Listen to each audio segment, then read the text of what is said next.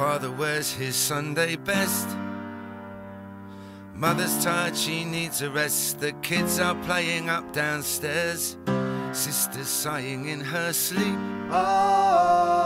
Brother's got a date to keep, he can't hang around. Our house, it has a crowd. There's always something happening, and it's usually quite loud. Our mum, she's so house proud. And nothing ever slows her down. A mess is not allowed. Our house in the middle of our street. Our house in the middle of our our house in the middle of our street. Our house in the middle of our our house in the middle of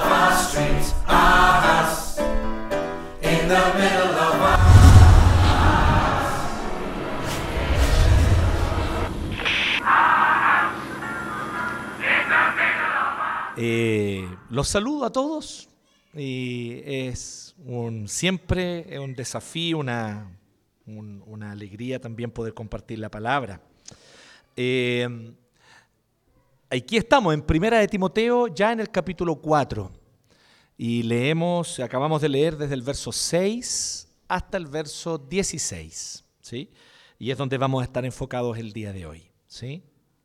Eh, en la visión y en la tradición reformada, el pastor es lo que se llama un primus inter pares. Esto es un concepto latino, ya está en latín. Ya no es que él sea primo, bueno, debe ser primo de alguien, todos los pastores deben ser primos de alguien, me imagino, o la mayoría. Y, pero la idea del primus inter pares es que eh, de alguna forma tiene un rol de cumplir un rol o tiene un papel directivo o una cierta primacía entre iguales. ¿Y quiénes son los iguales en este caso? Eh, no nos referimos simplemente al tema de la igualdad ante Dios, que somos toda imagen y semejanza de Dios. No, sino nos referimos en el tema de el gobierno eclesiástico. Somos iguales los presbíteros. Cada uno de los presbíteros, los presbíteros regentes, ellos conforman junto con el pastor, que es el presbítero docente, este consejo que es el consistorio. Y cada iglesia local tiene un consejo de presbíteros, de ancianos. Y esto conforme a lo que vemos en el primer ejemplo bíblico. La Biblia nos dice que cuando Pablo plantaba iglesias, él en cada iglesia ordenaba o, ponía allí a cargo a ancianos en plural. Entonces dice que en cada iglesia singular, él designaba ancianos en plural. O sea, era un consejo de ancianos. ¿ya? Pero en este consejo de ancianos, a los pastores nos toca la labor eh, no sencilla, porque implica consigo un montón de, de responsabilidades, de ser el primus inter pares. Y este es un poco el punto de Pablo al darle estas instrucciones a Timoteo. Porque Timoteo estaba cumpliendo esa función en la iglesia de Éfeso. Timoteo se quedó cumpliendo esa función una vez que Pablo, que había plantado la iglesia, se había ido. Así que Timoteo tiene esta labor de ser un primus inter pares puesto allí por el apóstol Pablo para cuidar el andar de la iglesia y supervisar junto a los ancianos, junto a los presbíteros, y recordemos que aquí el concepto de ancianos es en el concepto de personas con más sabiduría, experiencia y conocimiento de la palabra, y también con la sabiduría para poder guiar y gobernar. El concepto de ancianos es más bien metafórico más que eh, literal, ¿ya? Como ustedes se pueden dar cuenta por los ancianos que nosotros tenemos, ¿cierto? Algunos son ancianos, pero hay, otros que, que no tanto, ¿sí? Entonces, eh, y Timoteo tenía esa labor y fue dejado en Éfeso para eso. Y una de las cosas que a partir de la carta de Timoteo nosotros aprendemos es con respecto a qué esperar de un pastor. Esto es súper interesante. ¿Y, y qué esperar de un pastor? Eh, no, es, no es sencillo para mí tener que predicar esto, pero mi labor es predicar la palabra. Yo no vine aquí a hablarles mis opiniones personales. Entonces, eh, ¿qué esperar de un pastor? Y yo creo que como que hay distintas expectativas. Hay gente que quiere, por ejemplo, que el pastor sea un terapeuta, que esté allí atento a cada una de las crisis y dificultades emocionales eh, y psicológicas y que pueda de alguna manera realizar una especie de terapia con cada uno de ustedes. Eh, ¿Es así realmente? ¿Es eso lo que la Biblia dice que tiene que hacer un pastor? Otros esperan que sea un orador súper destacado, un orador excepcional, que hable y que cada vez que hable las multitudes digan, oh, qué maravilloso lo que dijo, qué espectacular, y toda la gente esté como sentado en la, en la, orilla de la silla así, oh, con los ojos de huevo frito puestos en el predicador, ¿cierto? Y esto lleva también a otras cosas. Por ejemplo, hay algunos que piensan que en realidad el pastor debería ser como una especie de gerente, un CEO. ¿Sí? ¿Sabe lo que es un CEO? ¿no? Entonces tiene que estar ahí a cargo de gerenciar esta empresa, que es la iglesia, cuya labor, como toda empresa, es crecer. Porque el mito moderno del progreso, ¿cierto?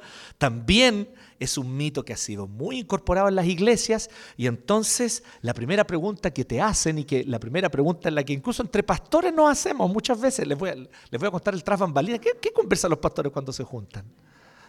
Y una de las cosas que se pregunta es, ¿y cómo va tu iglesia?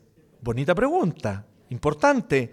Pero lo que muchos quieren decir con esa pregunta es, ¿tu iglesia está creciendo o no? Porque tiene que haber una expansión permanente, porque la iglesia es como una empresa dentro de un mercado, el mercado de las almas. Y en ese mercado de las almas hay que expandirse.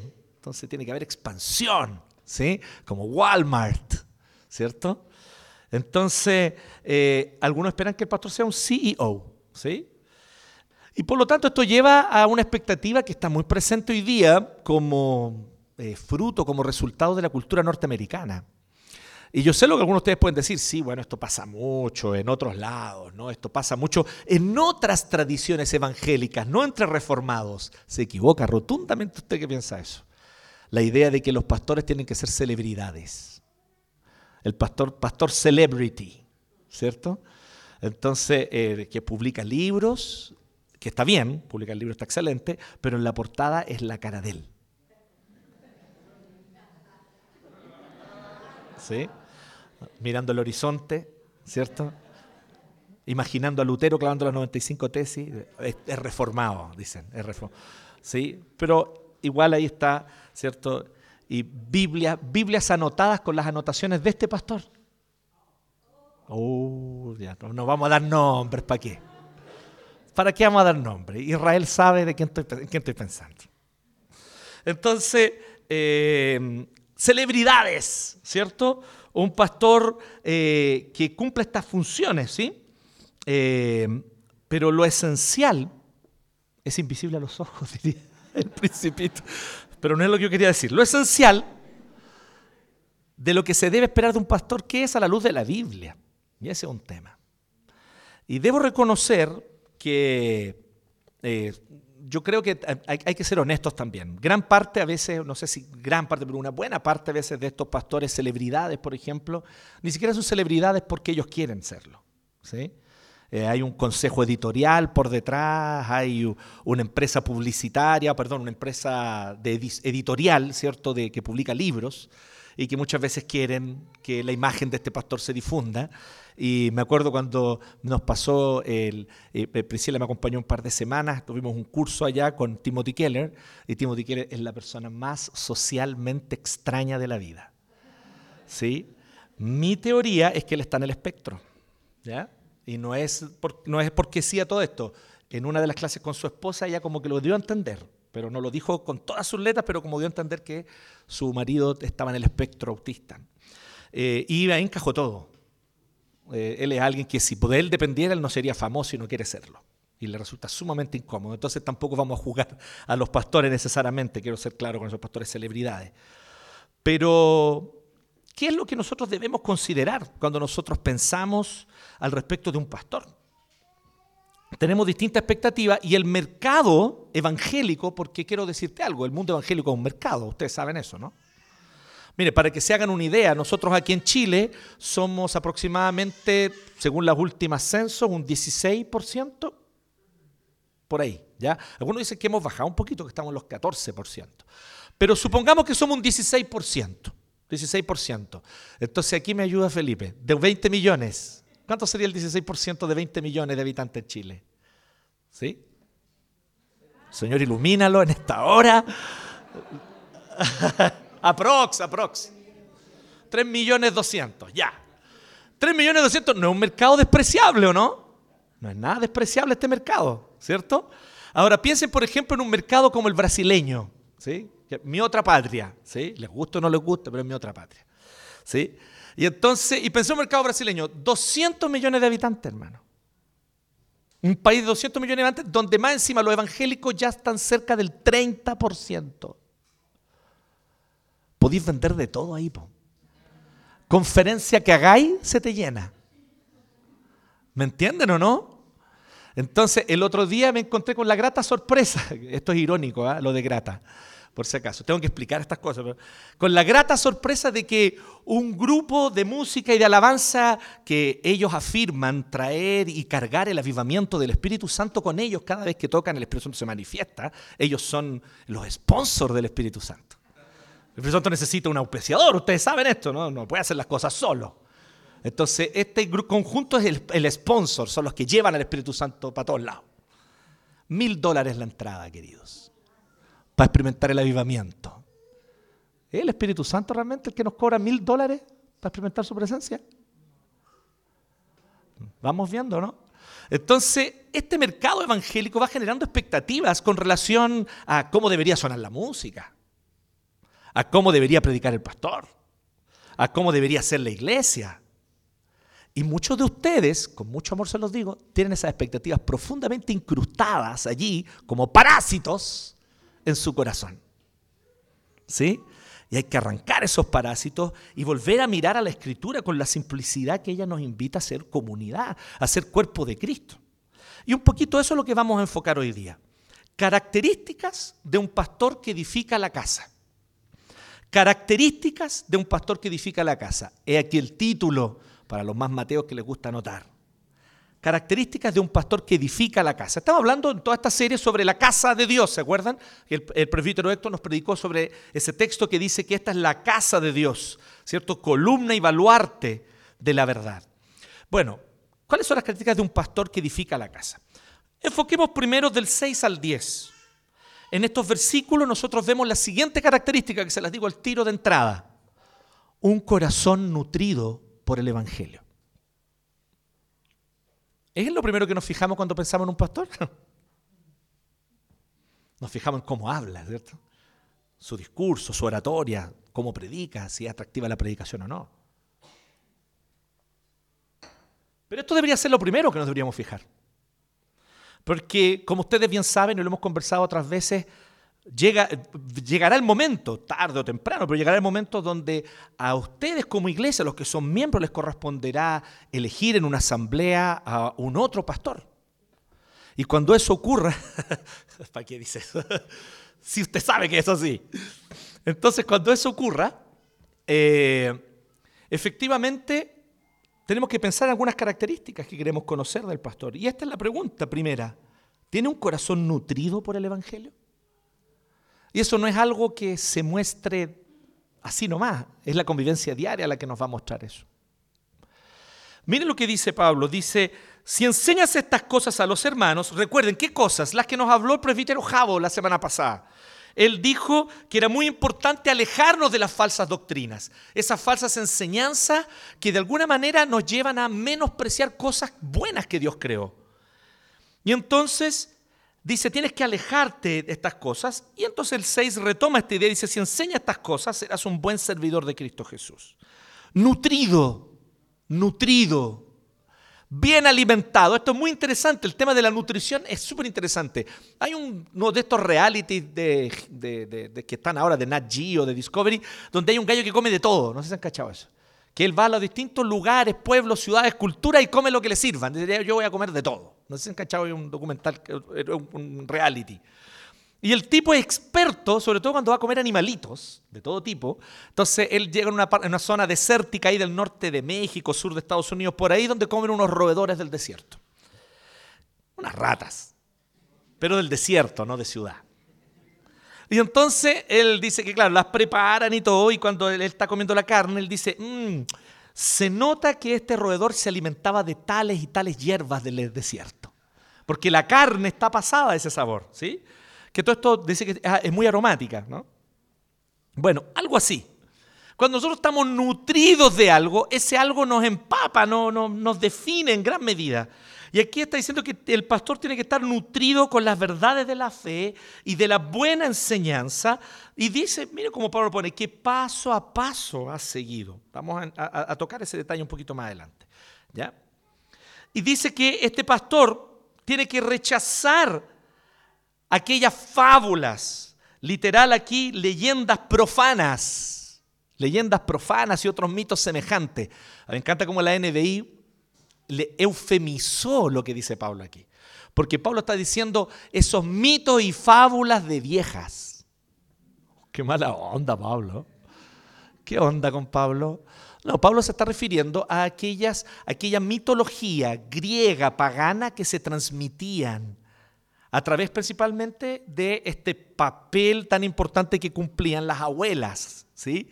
Eh, eh, contando estos mitos que no eran simplemente historias para divertirse para estimular la imaginación, que en ese sentido es súper bueno, sino que son historias para explicarle a los niños por qué las cosas son como son.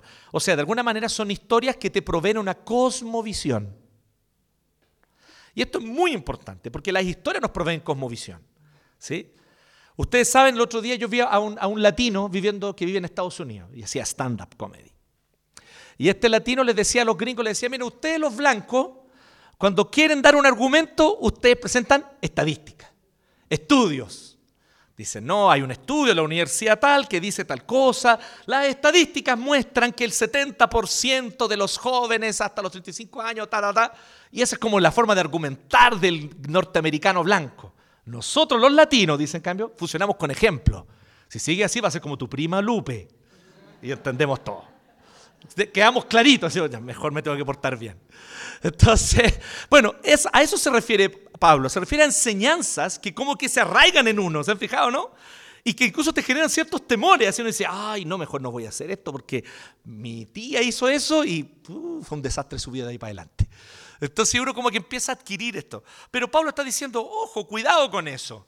Cuidado con ser gobernados y guiados en nuestra forma de pensar por las cosmovisiones que hemos heredado. Debemos ser gobernados nuestra forma de pensar por la palabra, por la escritura. Por lo tanto, aquí Pablo está hablando de la importancia de que el pastor tenga una cosmovisión cristiana, bíblica. ¿Me siguen o no? Es complicado cuando el pastor le tiene miedo a Halloween. Está bien decir, yo no lo celebro.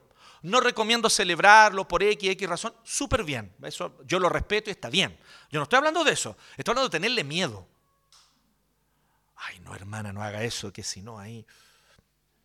¿Dónde quedan las promesas del Evangelio que está en la palabra? Que el que está en Cristo es maligno no lo toca. Bien, gracias quedan las promesas, ¿no?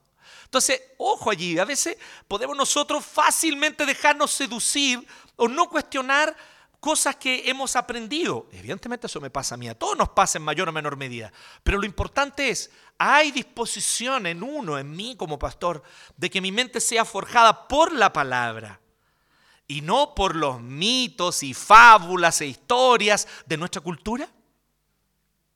Esa es la clave. Entonces una cosmovisión, pero no solo eso, sigue un poquito más desde la segunda parte del 7. Más bien, ups, casi que se me cae. Más bien, ejercítate en la piedad. Pues aunque el ejercicio físico trae algún provecho, la piedad es útil para todo. Es muy interesante porque la cultura griega era de una mente sana en un cuerpo sano. Y eran igualmente importantes, ¿no? Mens sana in corpore sano era, el latín. ¿no? Entonces había esta cultura greco-romana, la importancia, ¿cierto?, de un cuerpo bien esbelto. Y Pablo no está diciendo que no sea importante o no, no es importante hacer ejercicio como a algunos de nosotros nos gustaría que dijera, pero no es lo que dice Pablo. Pablo está diciendo que si bien es bueno, es provechoso, pero no es tan provechoso como ejercitarse en el Evangelio, en las disciplinas espirituales que fortalecen el Evangelio. Y aquí está otro detalle súper importante. En la vida de un pastor. Antes que ser un CEO, un orador destacado, un tremendo terapeuta, antes de ser todas esas cosas, el pastor tiene que ser alguien, y yo soy desafiado como pastor a ser alguien cuyo corazón está constantemente buscando esta nutrición del Evangelio a través de las disciplinas espirituales. Las disciplinas espirituales hacen algo maravilloso en nuestra vida. Y esto no es solo para pastores. Entonces, mientras usted está sentado y dice, bueno, sí, el pastor está hablando de los pastores, no, esto es para todos. Fíjese lo que dice el 9. ¿Qué dice el 9? Léalo conmigo a una voz. Uno, dos, tres. Este mensaje es digno de crédito y merece ser aceptado por todos. Así que también es para usted. ¿Ya? Las disciplinas espirituales, oración, pensemos las tres básicas, oración, lectura de la palabra y congregarse. Son las tres disciplinas espirituales más básicas. Con eso, esos son como los tres colores primarios. De ahí para adelante lo demás se arma. Y estas tres disciplinas espirituales básicas consisten en abrir espacio para que la gracia de Dios actúe. El que ora ya no confía en sus propias fuerzas. Busca que sea Dios haciendo las cosas. Es un espacio para la gracia. El que lee la palabra constantemente es alguien que no quiere pensar por sí mismo con sus convicciones. Quiere que sea la palabra de Dios la que lo gobierne. Quiere depender de Dios. Aquel que se congrega, alguien está convencido que no se la puede solo. Que la vida cristiana no se vive individualmente apoyado en mis propias piernas. Necesito la comunidad. Entonces, ustedes se fijan, estas tres disciplinas espirituales fundamentales son literal como abrir espacio para que la gracia de Dios actúe. Bueno, como pastor, esta es mi primera labor. Es mi primera labor. Yo tengo esto como un primer deber. Y necesito yo saber utilizar mi tiempo para tener el tiempo para esto. ¿Sí? Yo me acuerdo, bueno, algunos te van a deducir, pero en un, en un X lugar, donde probablemente por la cultura tal vez un poco más influenciada por el mundo agrícola, estaba mucho la idea de que necesariamente trabajar es trabajo físico. ¿Sí? Y entonces a los hermanos les causaba una cierta impresión negativa que fuesen las nueve y media, diez de la mañana y yo todavía no había salido de la casa pastoral. ¿Sí? No porque estuviese durmiendo, sino porque estaba ya levantado y todo en otras labores. Oración, lectura de la palabra. Pero a algunos les parecía que eso no era trabajo, o que no era parte de mi labor, ¿me entiendes? Porque ¿qué es lo que es trabajar? No, trabajar es mover la tierra, o eso es trabajar, ¿me entiendes? Trabajar es sacar las papas y, ¿sí? Y está bien, yo entiendo, hay una comprensión cuando la cultura a veces está más influenciada por el mundo agrícola. Pero la verdad es que justamente en el concepto agrícola, pero espiritual, uno tiene que preparar y cultivar espiritualmente la tierra también. Tanto la de la iglesia como la de uno. Y eso se hace en oración. Entonces las disciplinas espirituales sirven para eso. Así que él dice que hay que rechazar estas leyendas, más bien ejercitarse en la piedad, ejercitarse en el Evangelio, en las verdades del Evangelio. Pues el ejercicio físico aprovecha un poco, sí, pero la piedad sirve, miren, ¿para qué? Para la vida. ¿Para cuál vida? Presente y para la... Esto es muy heavy. Pablo no es dualista, queridos. Pablo no está diciendo, ora, busca a Dios, cultiva las disciplinas espirituales para que puedas tener una mejor vida en el cielo. Eso es lo que Pablo está diciendo. Pablo está diciendo, cultiva las disciplinas espirituales porque así tú tendrás una mejor vida aquí. Aprenderás a vivir acá, ahora, en este momento. Aprenderás a ser un mejor trabajador. Aprenderás a ser un mejor estudiante. Aprenderás a ser un mejor esposo, un padre, una esposa. Ejercítate en la piedad porque el Evangelio entrena el corazón para vivir la vida aquí, ahora. Y también para la venidera. Entonces, tiene muchos beneficios. Entonces Pablo continúa diciendo un poquito más. Bueno, este mensaje es digno de crédito, ya lo leímos, merece ser aceptado por todos. Y entonces Pablo dice esto, miren cómo él ahora se incluye, junto con Timoteo. En efecto, si trabajamos, plural, y nos esforzamos, ¿qué es lo que lleva a que un pastor trabaje y se esfuerce? ¿Se ha preguntado usted eso? ¿Qué lleva a que alguien que está dedicado a la obra del Señor trabaje y se esfuerce? Es porque hemos puesto nuestra esperanza en el Dios viviente, que es el Salvador de todos, especialmente de los que creen. Aquí está la maravilla del Evangelio. Arraigar mi corazón en estas verdades fundamentales. La primera de ellas, usted las conoce, algunos de ustedes se van a recordar a medida que las voy mencionando.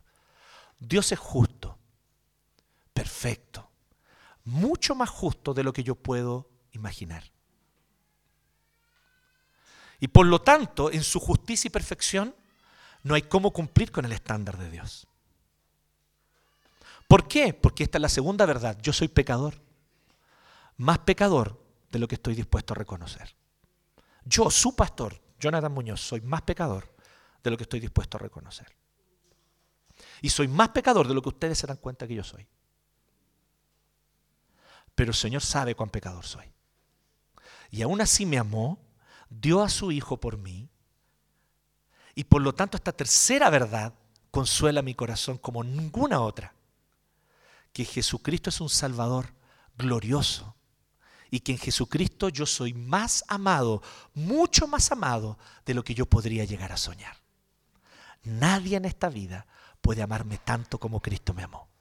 Que conociéndome en toda mi miseria, sin embargo me hizo su Hijo. Y el hecho de que Él me ame le da sentido a mi vida. Así que hay semanas, queridos, hay meses, hay años donde el ministerio de este pastor está bien como las pelotas en realidad. Por mi propio pecado. Y hay otro momento en lo que uno disfruta de la gracia de Dios y ve los hermanos siendo edificados, las personas siendo fortalecidas, las familias siendo fortalecidas, las almas llegando a Cristo, solo por la gracia de Dios, eso no lo hago yo. Y entonces el Evangelio me permite mantenerme sobrio diciendo, tu identidad no está en tu ministerio. Mi identidad, querido, no está en mi ministerio. Yo amo ser pastor, les quiero confesar, amo, me gusta mucho hacer esto que hago.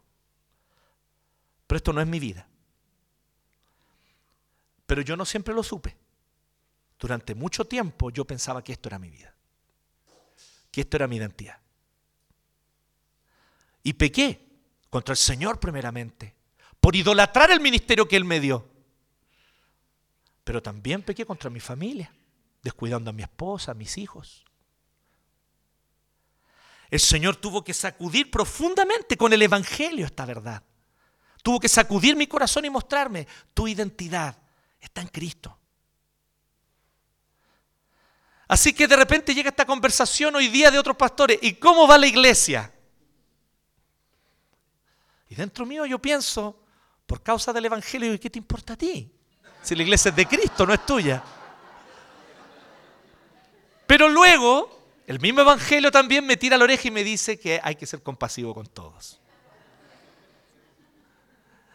Y entonces es gracias al Señor y solo por la gracia de Dios el Señor está edificando a su iglesia. Y hay N cosas que no están yendo bien. Esas son responsabilidad mía, pero la gracia de Cristo es mayor y Él cubre mis pecados. Y esta es la certeza que yo tengo que tener. Y por eso yo no puedo definirme como pastor, no puedo estar todo el tiempo siendo pastor. Hay pastores que todo lo que hacen es ser pastor. Como me dice un amigo, un amigo ahí que de, nuevo salió al ruedo este amigo, un amigo que Marco, Paula lo conocen, Benja también lo conoce, Jaime Toro. Un saludo para Jaime Toro si está escuchando esto. Es de otra iglesia. Y Jaime me decía, ¿los pastores no duermen con corbata? Me decía. Yo pensaba que dormía con corbata y una Biblia debajo del brazo. Porque durante mucho tiempo esa es la imagen, ¿no? Y muchas veces nosotros los pastores somos culpables de pasar ese Lo único que nos preocupamos del ministerio. Como que la única alegría del pastor es ver un alma convertirse. Y sí, sin duda, es una alegría inmensa, pero una alegría para cualquier cristiano, para ti también debería serlo, no solo para los pastores. Para todos debería ser una alegría que un alma llegue a Cristo, no solo para el pastor. Pero también tengo otras alegrías, ver al Señor de los Anillos, por vigésima vez. Y, y, esa es una alegría, y eso también define mi corazón. Eso también me ayuda, ¿me entienden? Sí, escuchar Radiohead cuando ando achacado, sí.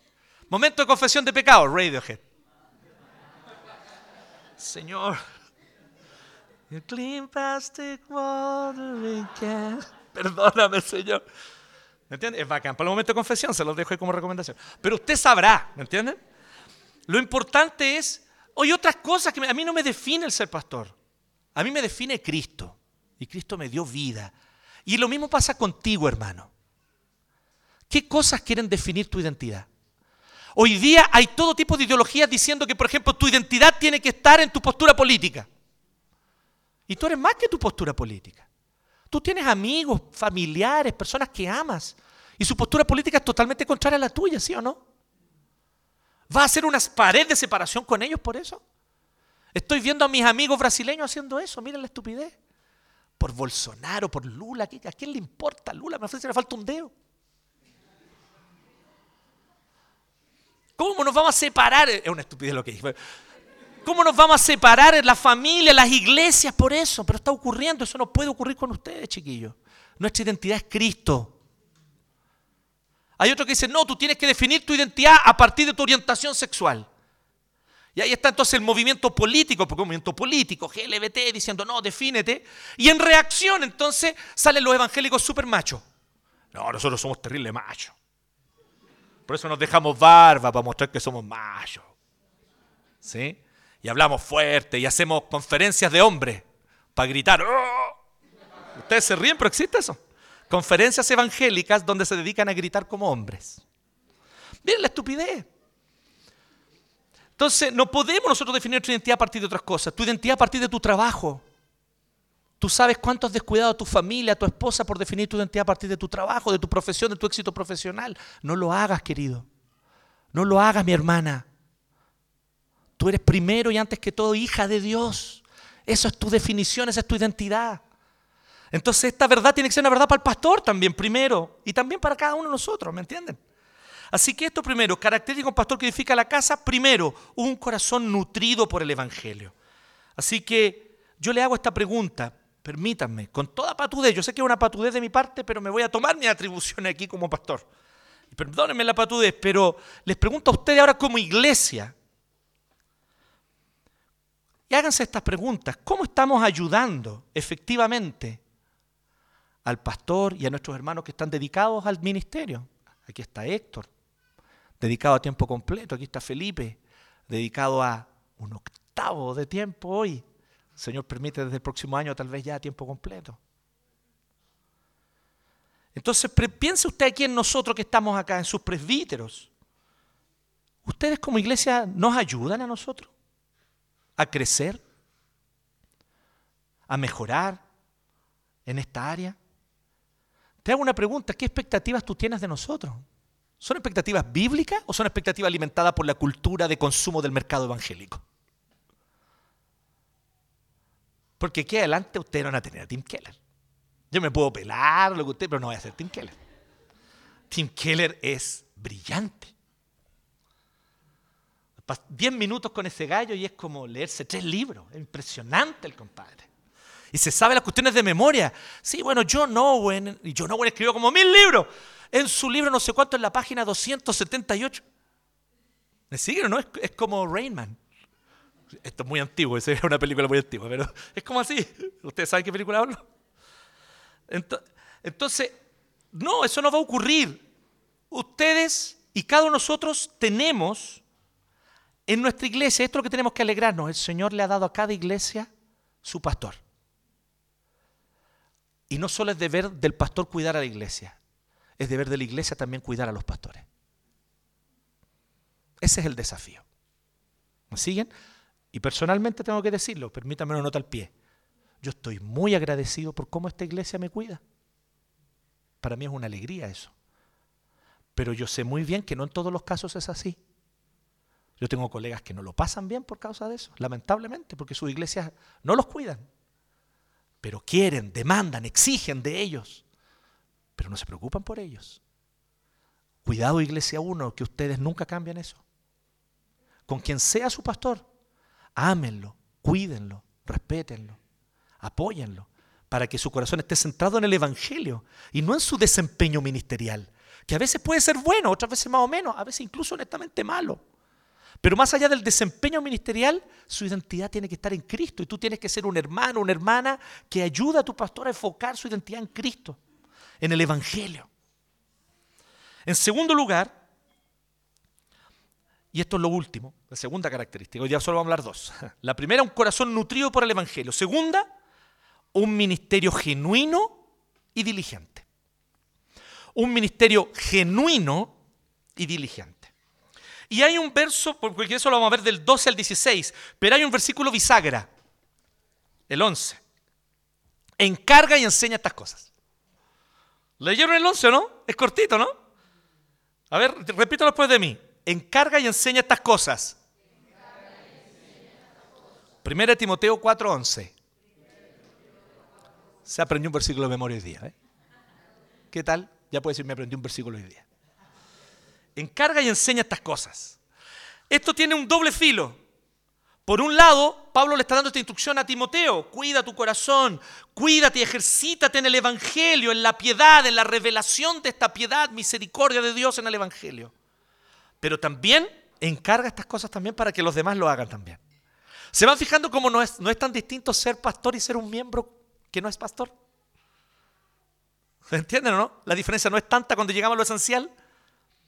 Yo, tanto como cada uno de ustedes, necesitamos que nuestro corazón se fortalezca en el Evangelio. Y luego entonces viene lo segundo, desde el 12 al 16, un ministerio genuino y diligente. Él dice que nadie te menosprecie por ser joven, era un tema este. Timoteo era joven, relativamente joven, para ese contexto era joven. Para el contexto nuestro también, yo creo. Alrededor de los 30 años, 30 y algo.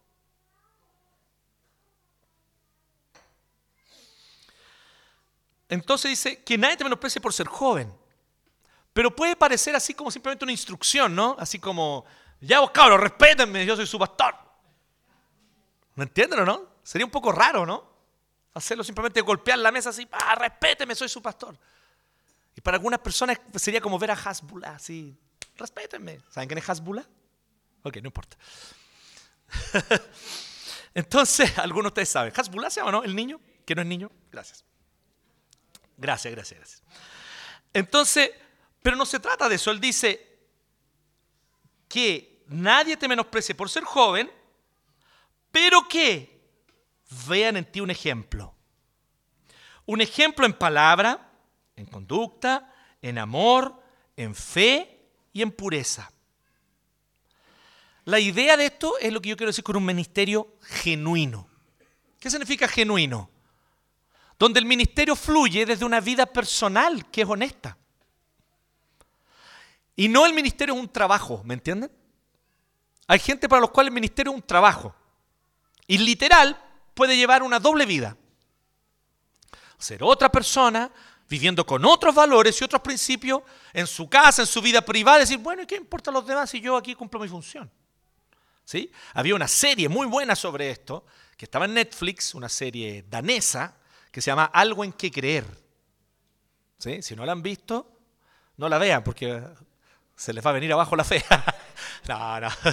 no, pero es terrible, es terrible. ¿eh? Es una familia de pastores donde han sido pastores por generación y ellos se acostumbraron a que es un trabajo. Y literalmente tienen una doble vida. Una doble vida. ¿sí? Son pastores daneses, luteranos, de estos que usan esta cosa blanca aquí, ¿sí? con la toga negra. Y hacen muy bien su trabajo. Pero no tienen una vida genuina. Su ministerio no fluye desde su vida. Su ministerio es un trabajo. Y entonces es como, es como esa, esa, caricatura, ¿se acuerdan del coyote con el perro? Que, marcaban que, cuando el, coyote quería agarrar las ovejas y el perro le pegaba, le maltrataba todo el día, pero cuando terminaba, ching, marcaban tarjeta y se iban. Chao Fred, chao George, se iban. ¿Se acuerdan? Adiós. Había terminado el trabajo y ya no se pegaban más porque daba la hora de... Bueno, para, ellos, para algunos pastores lamentablemente es así. No debe ser así. El ministerio debe ser algo genuino que fluye desde la vida de lo que uno es, desde la vida personal. ¿Sí? Tiene que fluir de ahí. ¿De dónde creen ustedes que salen todas las ilustraciones de los Simpsons de Lector? Al loco le gustan los Simpsons, sí, evidente. Y está bien, es su gusto personal. Es una persona que tiene que ser honesta, genuina. Y desde allí uno ministra con lo que tiene, con lo que sabe, con lo que vive, con quién uno es. Siendo quien uno es, no siendo otra persona. Esto es lo segundo que debemos buscar, un ministerio genuino, pero también diligente. Entonces él habla sobre la vida, dice que los creyentes vean en ti un ejemplo en qué? En el hablar. Chuta, no sé, ahí estoy muy bien, no soy mucho ejemplo yo. Pero la pregunta tal vez aquí apunta a lo siguiente. ¿Será que realmente cuando tú necesitas una palabra de edificación, el pastor edifica tu vida? ¿El pastor sabe edificar tu vida? Según la necesidad que hay en tu corazón. En la conducta, en el estilo de vida. Y aquí, nuevamente venimos a lo mismo, ¿es un estilo de vida genuino?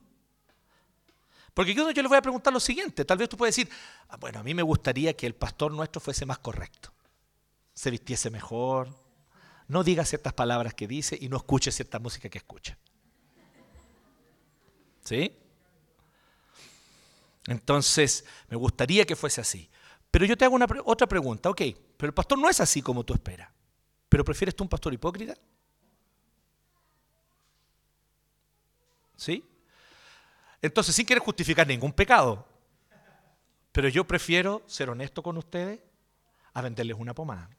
Y yo entiendo que Pablo está justamente apuntando a eso. Y ya vamos a ver por qué. Más adelante hay una frasecita que Pablo dice que es muy potente, muy interesante sobre esto. Entonces la conducta en amor, ágape, esta maravillosa palabra que al parecer algunos estudiosos dicen que era una palabra que estaba como olvidada en el griego, no se usaba muy poco, y fueron los cristianos los que tomaron esta palabra y le dieron un significado sublime.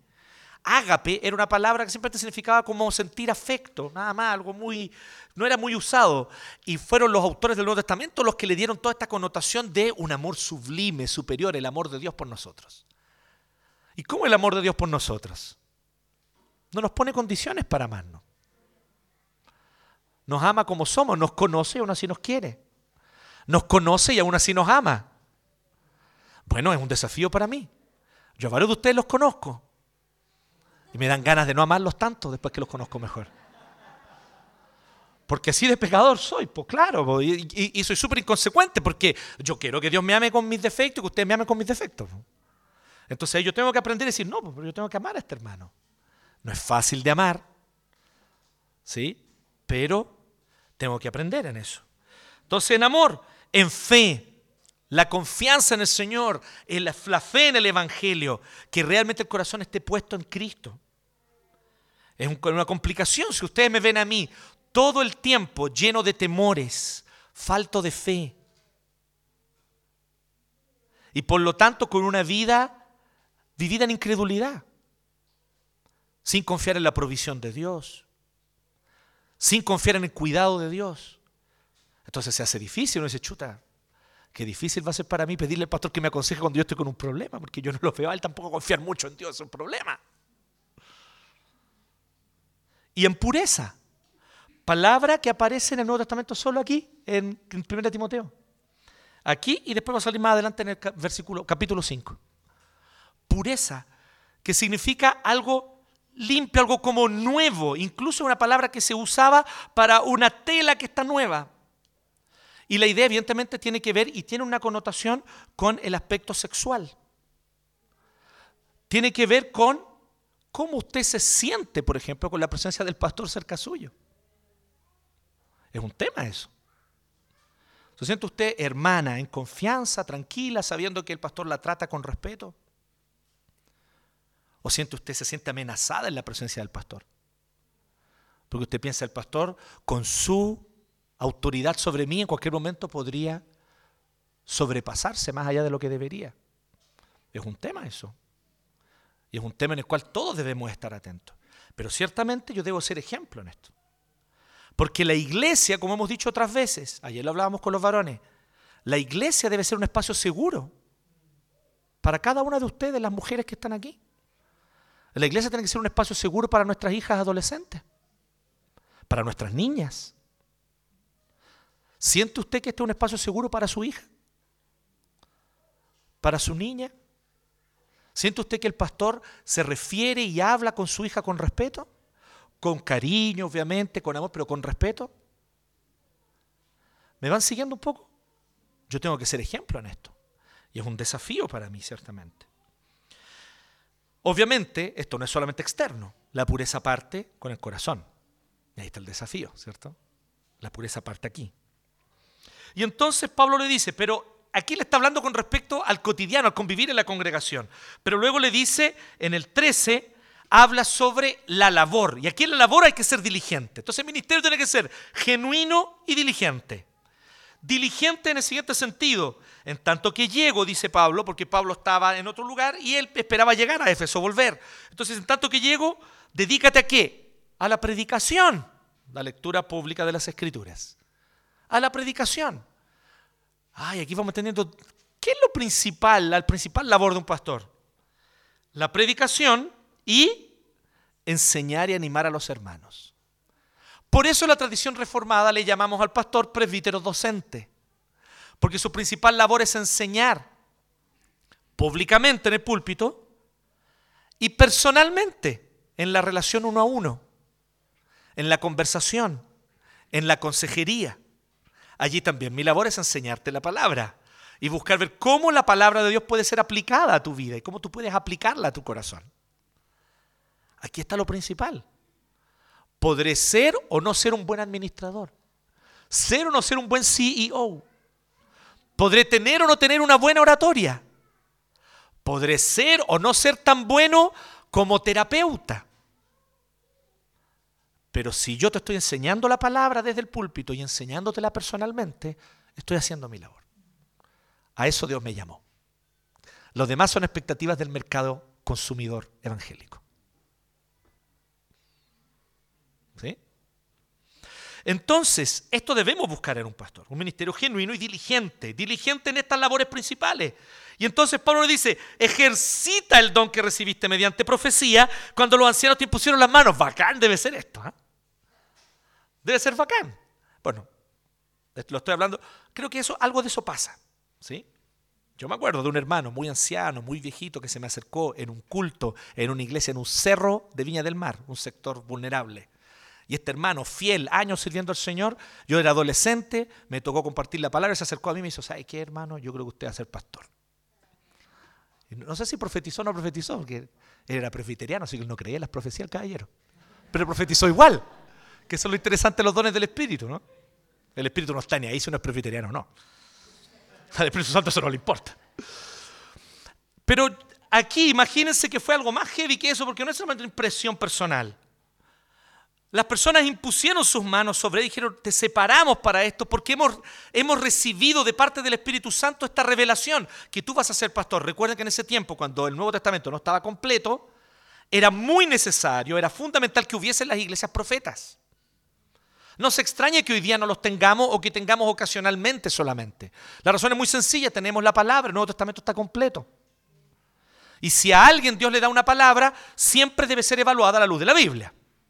Nunca una palabra loca suelta por ahí, no, a la luz de la escritura. Pero lo importante es que aquí hubo una palabra y uno dice, ah, entonces Timoteo estaba listo.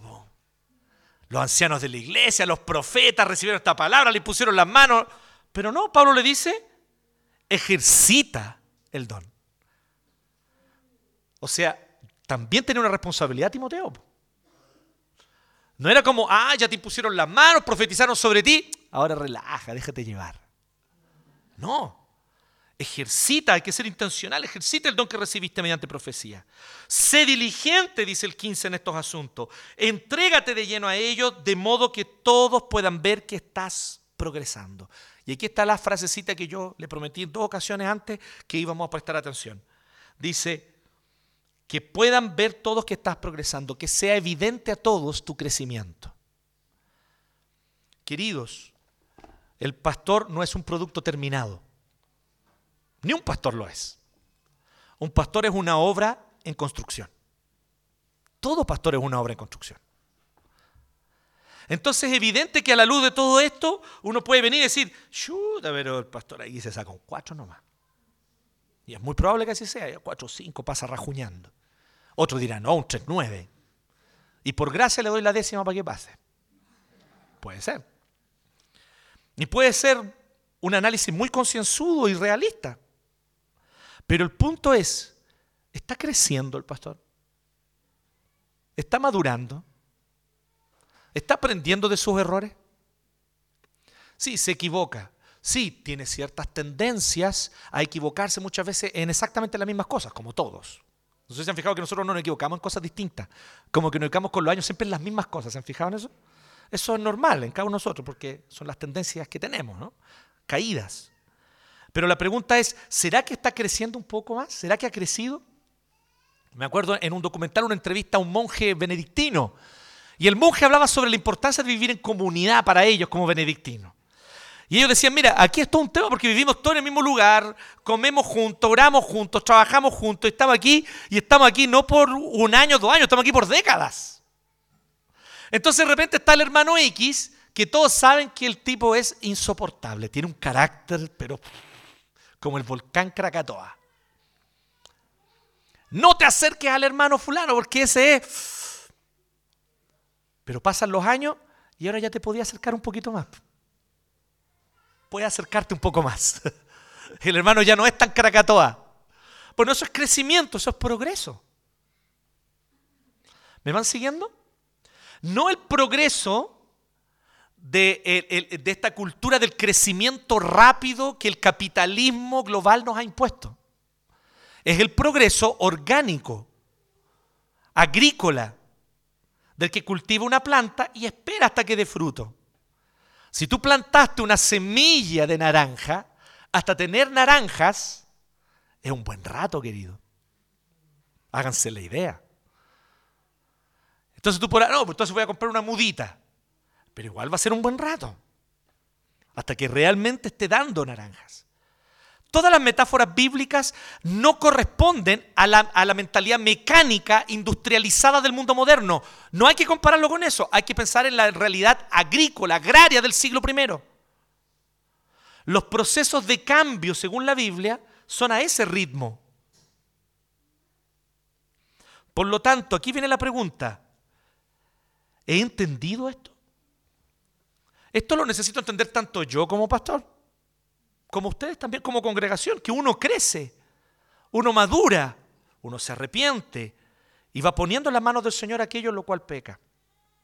Un buen ministro, por lo tanto, y con esto cierra el 16, es alguien que es bendición para toda la congregación. ¿Cómo cierra el 16? Persevera en todo ello, porque así te salvarás a ti mismo a los que te escuchan. Y ojo con la palabra salvación aquí. La palabra salvación no está utilizada, generalmente en el Nuevo Testamento de hecho, es utilizada de una manera más amplia que solamente el ser convertido. La palabra salvación no solamente significa ser librado de la condenación eterna del infierno para irse al cielo. La palabra salvación tiene que ver con la restauración de todas las cosas que Cristo realiza. Esa es la salvación. Y por lo tanto incluye también la santificación. Entonces, un pastor con estas características descritas recién, salva, o sea, lleva a Cristo, convierte, pero también santifica, perfecciona en la fe a los que ya creen. Tal vez tú ya crees y crees hace mucho tiempo, pero a mí no me necesitas salvar. Sí, pero sí necesitas santificación. Y la pregunta es si con la palabra y con el ministerio y con mi vida estoy edificando tu vida para que tú puedas ser santificado. Así que de nuevo, permítanme la patudez. ¿Cómo iglesia? Háganse estas preguntas como congregación. ¿Cómo estamos ayudando a nuestros pastores a progresar, a crecer en su ministerio? Yo te digo una manera como los pastores no crecen. Es cuando tú te das cuenta del defecto del pastor y se lo comentas a cualquier otro menos al pastor. Cuando haces eso, no le ayudas al pastor a crecer. Obvio. Porque el pastor no tiene una bola mágica. Y tal vez, mi querida hermana, mi querido hermano, tú te diste cuenta de un defecto de carácter justamente porque el Espíritu Santo quiere que tú me lo digas. ¿Sí? Entonces, además, está siendo desobediente a la voz del Espíritu al no comentármelo. Entonces, se hace necesario eso. Obvio, allí también entonces yo me tengo que preguntar, lo que decíamos recién, ¿soy yo alguien dispuesto a recibir una crítica? ¿Soy yo alguien dispuesto a recibir de parte de ustedes una palabra donde me dicen, ¿sabes qué? Creo que aquí estás equivocando el rumbo, creo que aquí no estás bien. Y tal vez ahí también yo tengo que autoexaminarme como pastor también. Pero lo importante es que sea evidente a todos tu progreso, dice Pablo que la gente pueda ver que estás creciendo, que vas madurando. Queridos, un pastor no es un producto terminado, es una obra en construcción. Como todos los creyentes. En eso es igual a cualquier otro creyente. Como todos los creyentes. Entonces, ¿estamos dispuestos también a ser nosotros enseñados, corregidos y aconsejados por nuestros pastores? ¿Soy yo quien toma la iniciativa de buscar a, nuestro, a mi pastor o a mis pastores cuando necesito asistencia espiritual? ¿O espero que ellos, por un influjo mágico, adivinen que yo necesito asistencia espiritual? Es que el pastor debería darse cuenta. Querido, el pastor no se da cuenta ni qué ropa se puso en la mañana y no se va a dar cuenta. Este pastor por lo menos. Entonces necesitamos nosotros crecer en eso, pensar en estas cosas. Quiero concluir, ya que van llegando los niños, y los niños pueden escuchar esta conclusión también.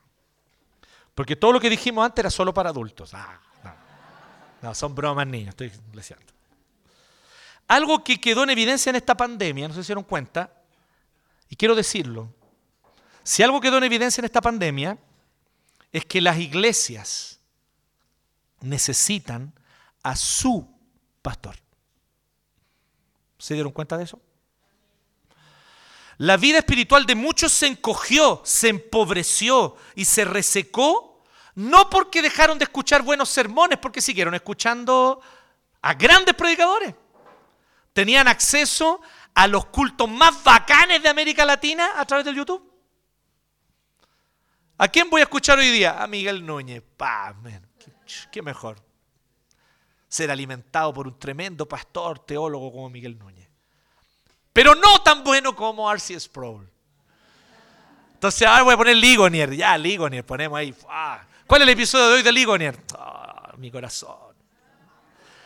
Y entonces nosotros decimos, estamos listos, ¿qué mejor? Tengo los mejores pastores aquí en el YouTube.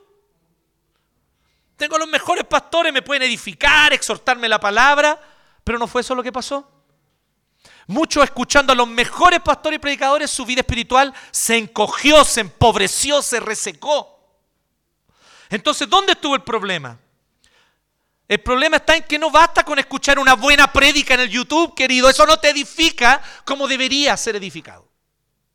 Una buena prédica en el YouTube te ayuda, pero no sustituye la vida de iglesia. No reemplaza el estar aquí, congregarte, venir, servir al Señor.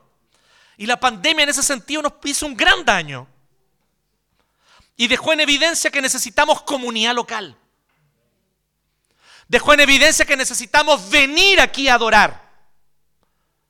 Que desde casa con el YouTube no es suficiente. Dejó en evidencia que necesitamos el culto común y corriente de mi iglesia. Y por lo tanto también a ese pastor común y corriente. Algunos de ustedes ya se dieron cuenta de esto. Qué bueno. Han crecido, han madurado. Pero a varios todavía no les cae la teja. No han llamado a sus pastores para pedir asistencia y consejo. De nuevo, venimos lo mismo. Esperan que Él adivine que necesito asistencia siguen descuidando el día del Señor. Ya hace rato que las medidas sanitarias se abrieron y siguen descuidando el día del Señor. Y no logro entender cuál es la excusa. Porque ya no la hay. Siguen descuidando la comunión con la iglesia local. Y se preguntan por qué estoy mal espiritualmente.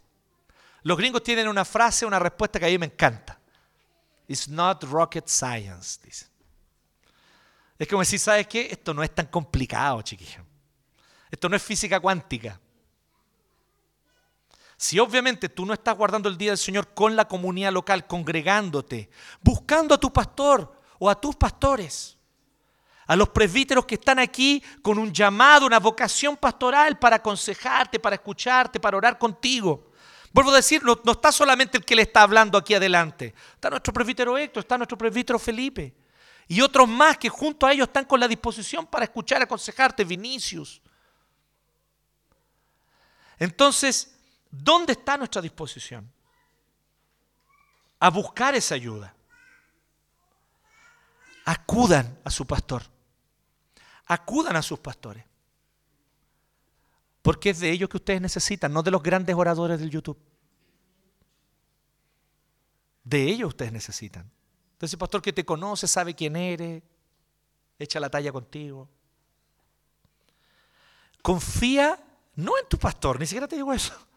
Confía en lo que Dios puede hacer a través de tu pastor. Y ayúdalo a crecer, a madurar. Ayúdenme a crecer, porque necesito crecer. Ayúdenme a madurar. Ayúdenme a realizar mejor mi labor, a corregir los errores que estoy cometiendo. Ustedes me tienen que ayudar a eso. Y ciertamente, como iglesia vamos a ser edificados. Pero estas son las dos características fundamentales. Lo demás me parece que es más expectativas de un mercado consumista evangélico. ¿Qué esperar de un pastor? Un corazón nutrido por el Evangelio en primer lugar y en segundo lugar un ministerio genuino y diligente. Así que les voy a pedir que oremos y yo le voy a pedir a mi querido amigo y presbítero Benjamín, por favor pase adelante, quien también es el vicepresidente del consistorio. Él no sabía esto, no estábamos de acuerdo. Y hoy día no voy a orar yo, yo le voy a pedir al presbítero Benjamín que ore, por favor. Que ore por mí y que ore por cada uno de los que estamos realizando hoy la labor pastoral de alguna u otra manera en la iglesia. Oremos. Padre bueno, te, te agradecemos, Señor, porque estamos acá hoy delante de ti, recibiendo de tu palabra a través de, nuestro pastor. Te damos gracias por nuestra iglesia, Señor. Eh, rogamos, Señor, porque tú obres en, en, nuestra vida, en nuestros corazones, para, para hacernos agradecidos, para para valorar, Señor, lo que tú haces en nuestra vida, eh, lo que haces también a través de, nuestra iglesia, de nuestros pastores, de nuestros amigos. Eh, te ruego bendición especial para todos los que están eh, buscando y se agradan en servirte, Señor, que tú has puesto la responsabilidad de, guiar a tu pueblo, Señor, de enseñar tu palabra, Señor, de, ser un, aliento en los momentos eh, de angustia de, muchos de nosotros cuando hemos pasado dificultad. Te ruego especialmente por, el pastor Jonathan, Señor, por Héctor, por Felipe, por los demás presbíteros también, Señor, eh, porque eh, y, rogamos por ellos, porque nos permita, Señor, a nosotros como iglesia poder acompañarles, poder estar atentos, Señor, a, sus necesidades, Señor, a poder eh, ayudar a levantarlos, Señor, cuando estén en, angustia, en pena también, pero para eso necesitamos conocerlos, necesitamos vincularnos, necesitamos eh, acercarnos más.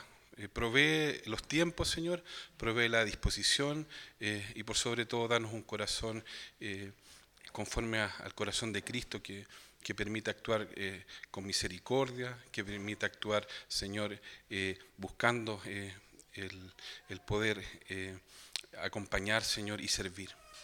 Gracias, Padre, te damos por este, este culto, en el nombre de Jesús.